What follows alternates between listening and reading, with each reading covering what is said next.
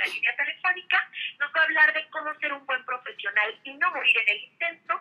Y la segunda hora viene Noemí Villalpando para hablarnos de lo que no, lo que pasa afuera que no nos influya adentro, pero adentro de nosotros, que es lo más importante, no solo en nuestra casa o en nuestra familia, sino en nuestra mente.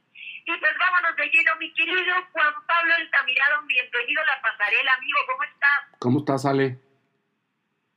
Pues aquí desde casa. Ah, pues estamos igual. Acostumbrándome ya, y, y yo creo que también pues hay que sacarle el lado, el lado positivo, así como ahorita, digo, estoy festejando la vida de José Andrés, la verdad es que pues ayer y ayer también me enteré de, de eso de, de unas personas, y así sigue la vida, amigo, ¿no? O sea, realmente no se para por nada, la vida sigue. Y bueno, ya tú decides si te la quieres pasar bien o no.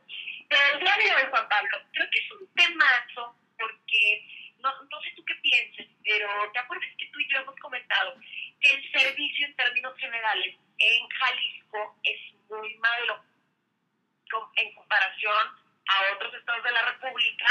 Eh, bueno, inclusive la Ciudad de México o sea, a mí me perdonarán, pero a mí me encanta el servicio. Creo que son extraordinarios.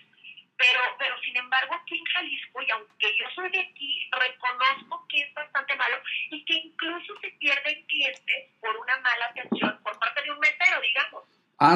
a ver, se pierden sí por meseros, pero también se pierden por actitudes prepotentes de los dueños. O sea, eso hay que decirlo. Aunque les duela y les cale.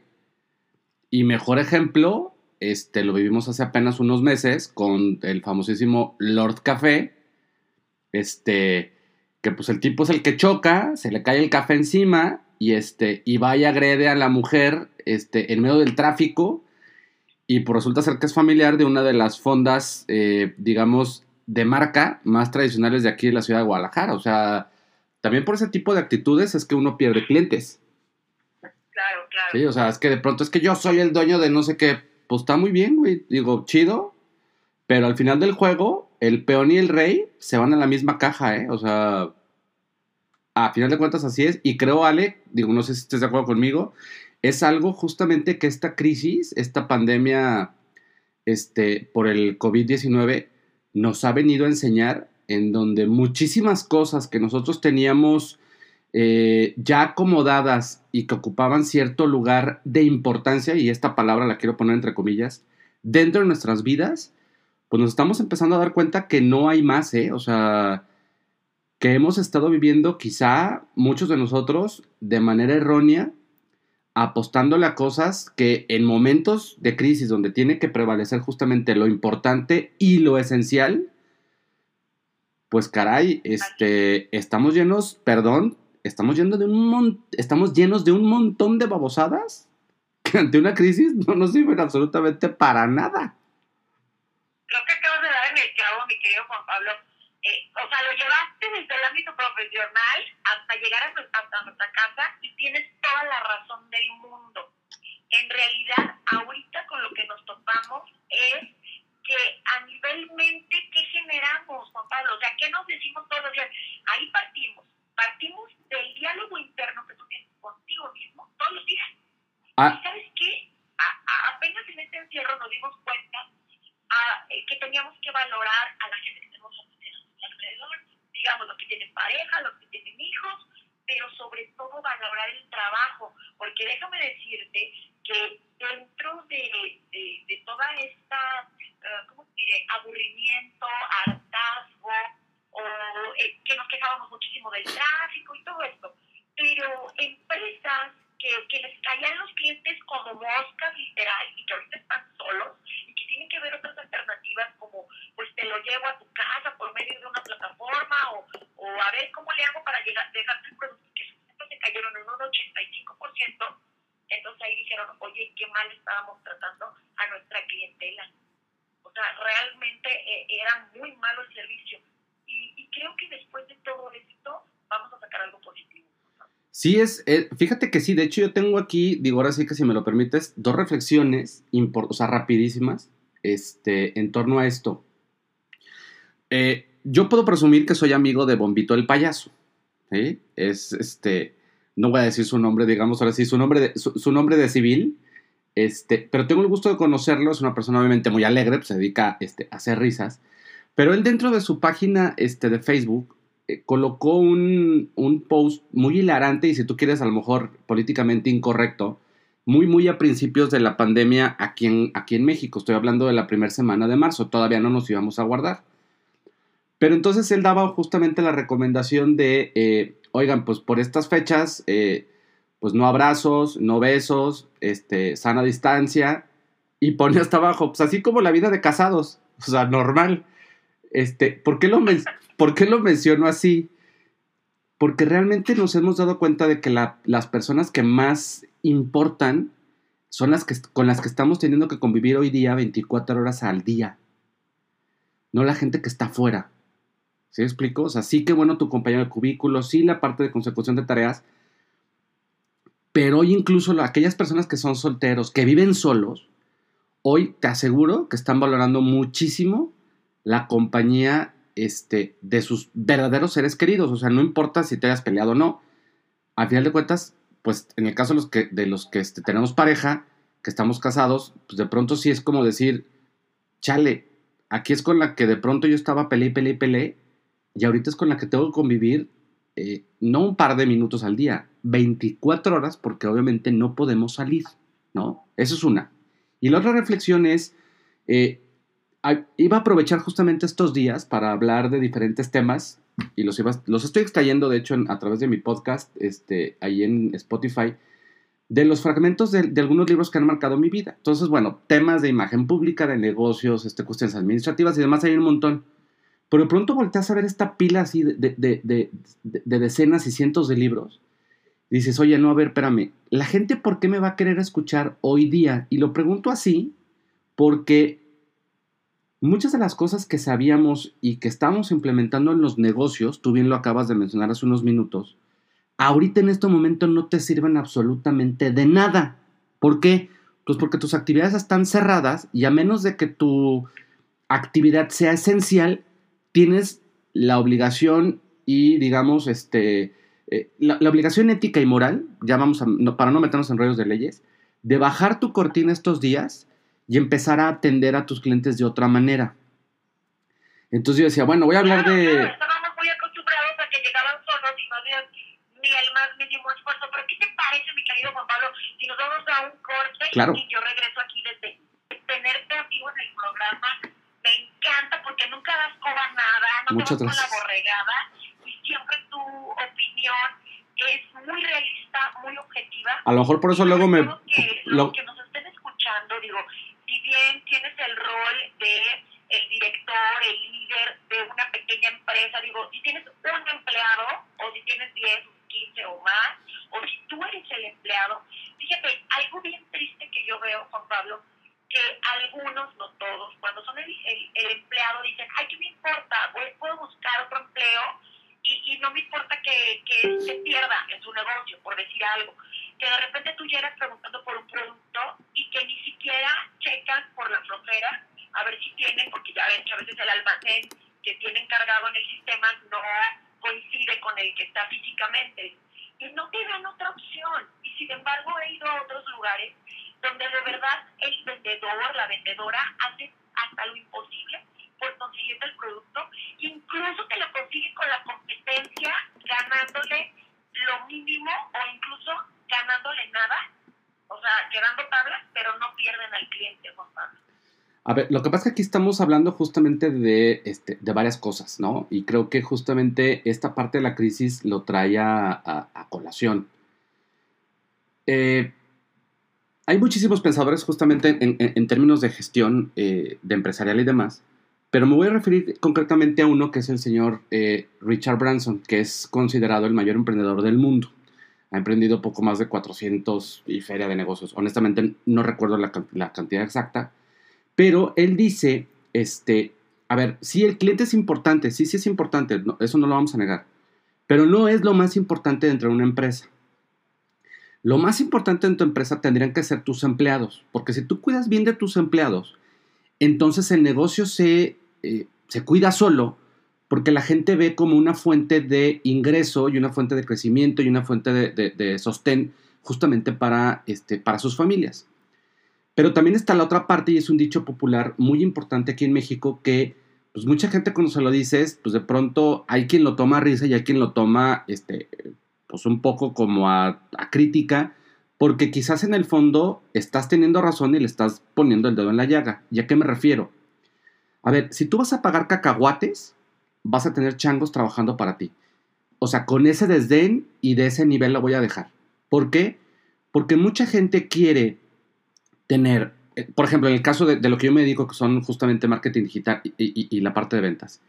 De pronto ves anuncios, Alejandra, de verdad es de risa. O sea, buscamos community manager que tenga dos años de experiencia mínima en redacción este, publicitaria, que sepa manejar Photoshop, que sepa manejar Illustrator, que sepa manejar plataformas este, online y además sepa programación HTML.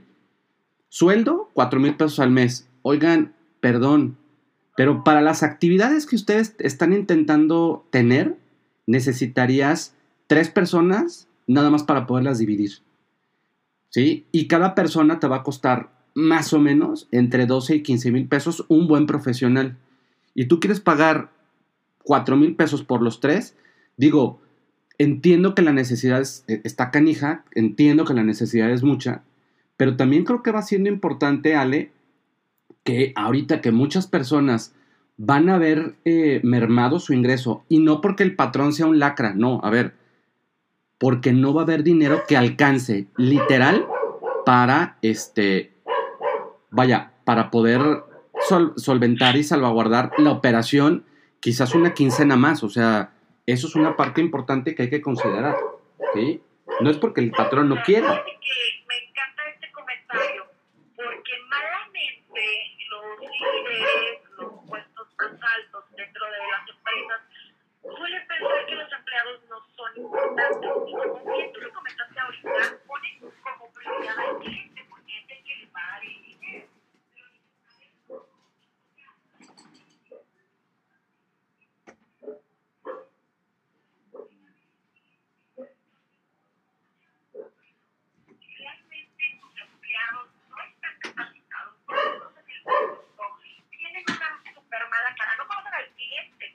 Olvídate, vas a estar atorado. Yo siempre he creído que un empleado que se siente orgulloso de pertenecer a esa empresa, oye, eh, Juan Pablo, no sé si te viene a la mente grandes empresas internacionales que, que hasta les preguntas, ¿no? A, los empleados, oye, ¿y dónde trabajas? No, pues yo trabajo en Globo Azul, pero hasta, hasta la boca se les enchueca, ¿no? Sí. Así de, oye, no, no, no, es que yo ahí súper feliz y, y la verdad es que ellos me ayudaron a comprar mi casa, me dieron facilidades para comprar mi coche. Lo que me piden en la empresa, yo voy a hacer. Si hay en, si hay en México. Esa manera de pensar, porque están tan agradecidos, Juan Pablo, que para ellos es un honor trabajar en esa empresa, no un fastidio o una obligación. En eso estamos de acuerdo, pero son empresas, eh, híjole, ahora sí, como dicen los, los estadounidenses, pues es, es one of a kind, o sea, es una en un millón en términos de que son muy pocas las empresas aquí a nivel nacional que ostentan justamente esta política o esta manera de hacer las cosas como tú bien dices. Está por ahí una panificadora que tiene toda la vida este, justamente aquí en este país y a nivel global también.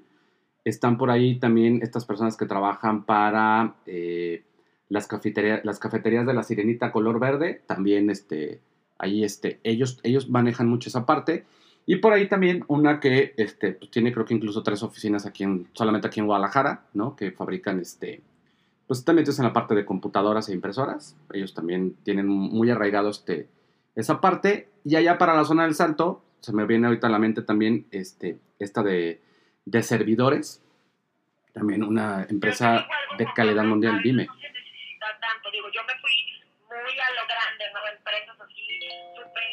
Internacionales con muchísima liquidez y que pueden tener esa facilidad, pero en pequeño también lo puedes hacer.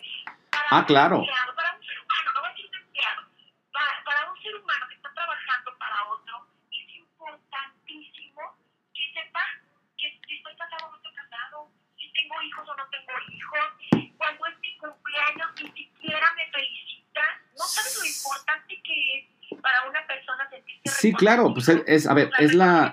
Y eso lo puedes hacer vendiendo papas a la francesa afuera de tu casa, teniendo una persona que te ayude, inclusive el servicio, la gente del servicio que nos ayuda en nuestros hogares, ahorita ya, qué bueno, ya, ya es le den seguro social. Oye, no era justo, Juan Pablo, que ni siquiera tuvieran acceso a, a seguridad, ¿cómo se dice? Al sector salud. A ver, pero es que tiene que ver mucho, tiene que ver mucho, Alex. Sí, claro. A ver, lo que... No tenían ningún derecho y, y si les llegaba a pasar algo y, y la patrona era buena onda, pues lo llevaban al hospital y si no, pues ahí nos vemos, ¿no? Mira, tiene que ver mucho con lo que hablábamos al principio del programa, o sea, en el inicio del bloque, en el primer bloque. Tiene que ver mucho con eh, esta parte cultural eh, mexicano, italiano, español, dependiendo del país en donde estés. Pero tiene que ver mucho con, este, con esta escala de prioridades y de cosas a las que nosotros de pronto identificamos como importantes, ¿sí? Este, sí ha sido tema de debate, eh, pues ahora sí que en muchas horas en Zoom en estos días, con, diferentes grupos este, con los que colaboro. Y sí creo que todo el mundo llegamos a una misma este, conclusión. Este asunto del distanciamiento social, si bien ahorita es sano por eh, pues la cuestión obviamente de, de la pandemia, no ha sido sano cuando empiezas a verlo como una cuestión de clasismo dentro de las diferentes este, orbes del país, ¿sí? O sea, las grandes ciudades.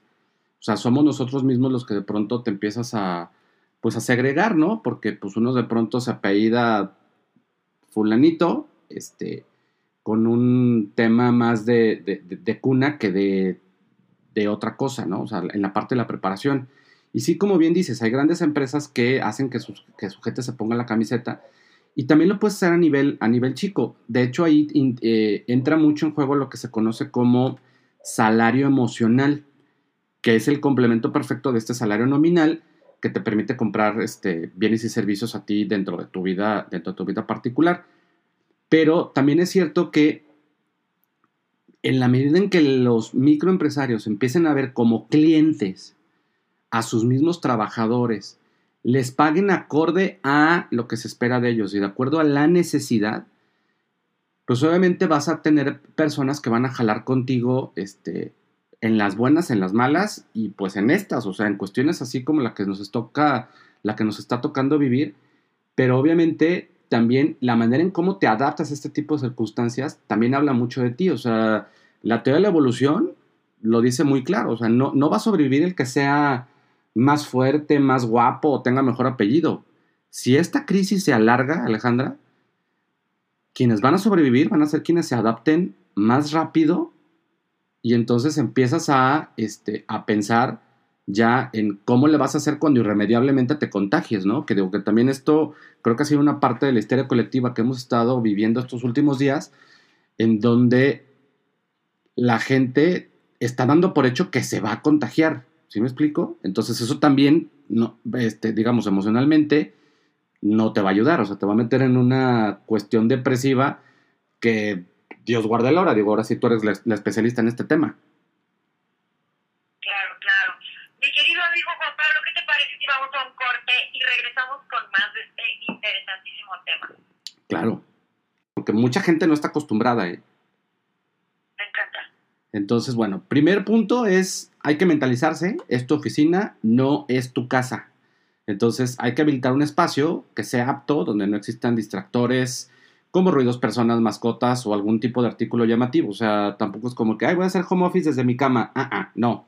Párate y prepara un área para que tu mente empiece a trabajar contigo en cuestiones de oficina, ¿no? Porque de pronto, este, pues es muy fácil, ay, estoy en mi casa, pues trabajo en pijama, pues sí, pero si te da sueño, lo primero que vas a pensar es en irte a la cama, no este, en trabajar. Dos, hay que equiparse con todo lo necesario. Entonces sería muy conveniente que tuvieses un escritorio o una mesa este, firme, una lámpara, conexiones de luz para tu, este, tu computadora, tu celular y algún otro artilugio que de pronto necesitas justamente para trabajar.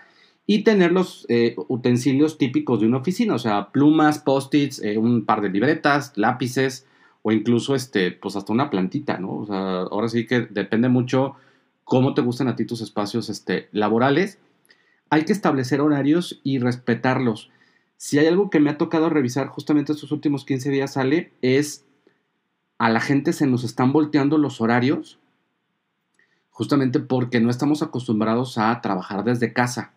Entonces sí es importante que tratemos de levantarnos todavía a la misma hora en la que nos acostumbramos a levantar para irnos a la oficina y preparar la jornada con eh, tu agenda. O sea, cuáles van a ser juntas de trabajo, cuáles van a ser este, reuniones a lo mejor entre colaboradores para ver algún tipo de tema en específico. Y también asignarte tus breaks para este, pues tomar el snack de media mañana para comer o simplemente para estirarte un rato, porque también este, esta parte del sedentarismo no nos va a traer buenas cosas este, en unos días. El cuerpo, aunque uno no lo crea, este, se llega a atrofiar.